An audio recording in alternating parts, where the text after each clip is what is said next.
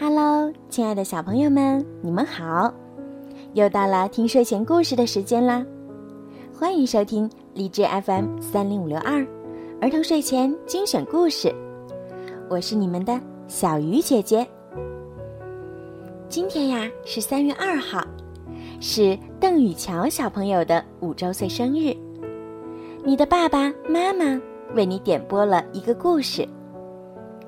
爸爸妈妈希望你能够天天开心，同时他们还想对你说：“爸爸妈妈非常非常爱你。”小鱼姐姐也要祝你生日快乐，和爸爸妈妈一起幸福的生活。好啦，现在我们就一起来听今天的故事：神秘的月光花。一个仲夏的黄昏，小海马科里急匆匆地赶到蓝水宫，对美人鱼公主玛莲娜说：“我发现了一个奇怪的东西，快跟我去看看吧。”玛莲娜看到一个圆圆的东西漂浮在波光粼粼的水面上，她也不知道那是什么，只好吹响海螺号角。召集蓝水宫的生物，都来看看。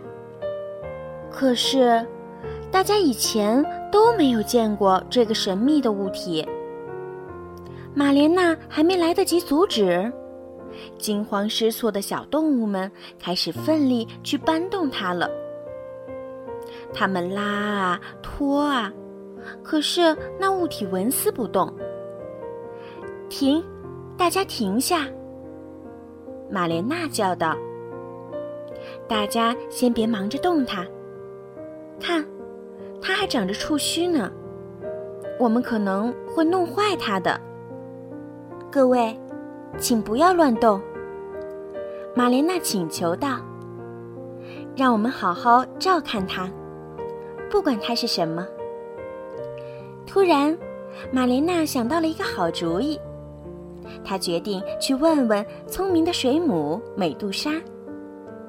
美杜莎知道蓝水宫发生的所有事情。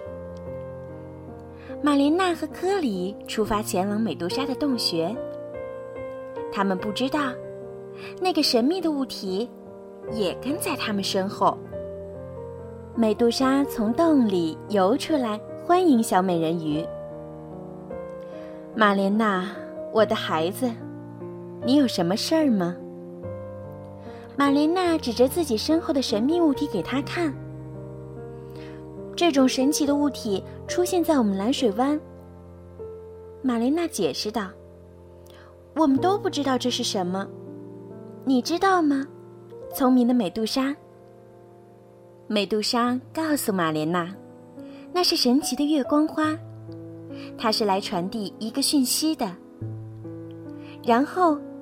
美杜莎让玛莲娜返回蓝水湾，去等待那个讯息。因为当月亮像正午的蓝天一样蓝时，月光花就会开放。玛莲娜谢过美杜莎后，立刻带着小海马科里，向蓝水宫的方向游去。在蓝水宫，其他的美人鱼都好奇地聚拢过来，叽叽喳喳地议论着。不久，一轮蓝色的圆月升上了夜空。整个蓝水宫都沐浴在蓝月牛奶般的光辉里。这时，月光花巨大的外壳缓缓展开，射出一道又一道的银色光线。然后，从里面走出了一位美丽的小仙子。小仙子挥动魔棒。把珍珠色的种子撒到海水里，瞬间，海水里到处开满了月光花。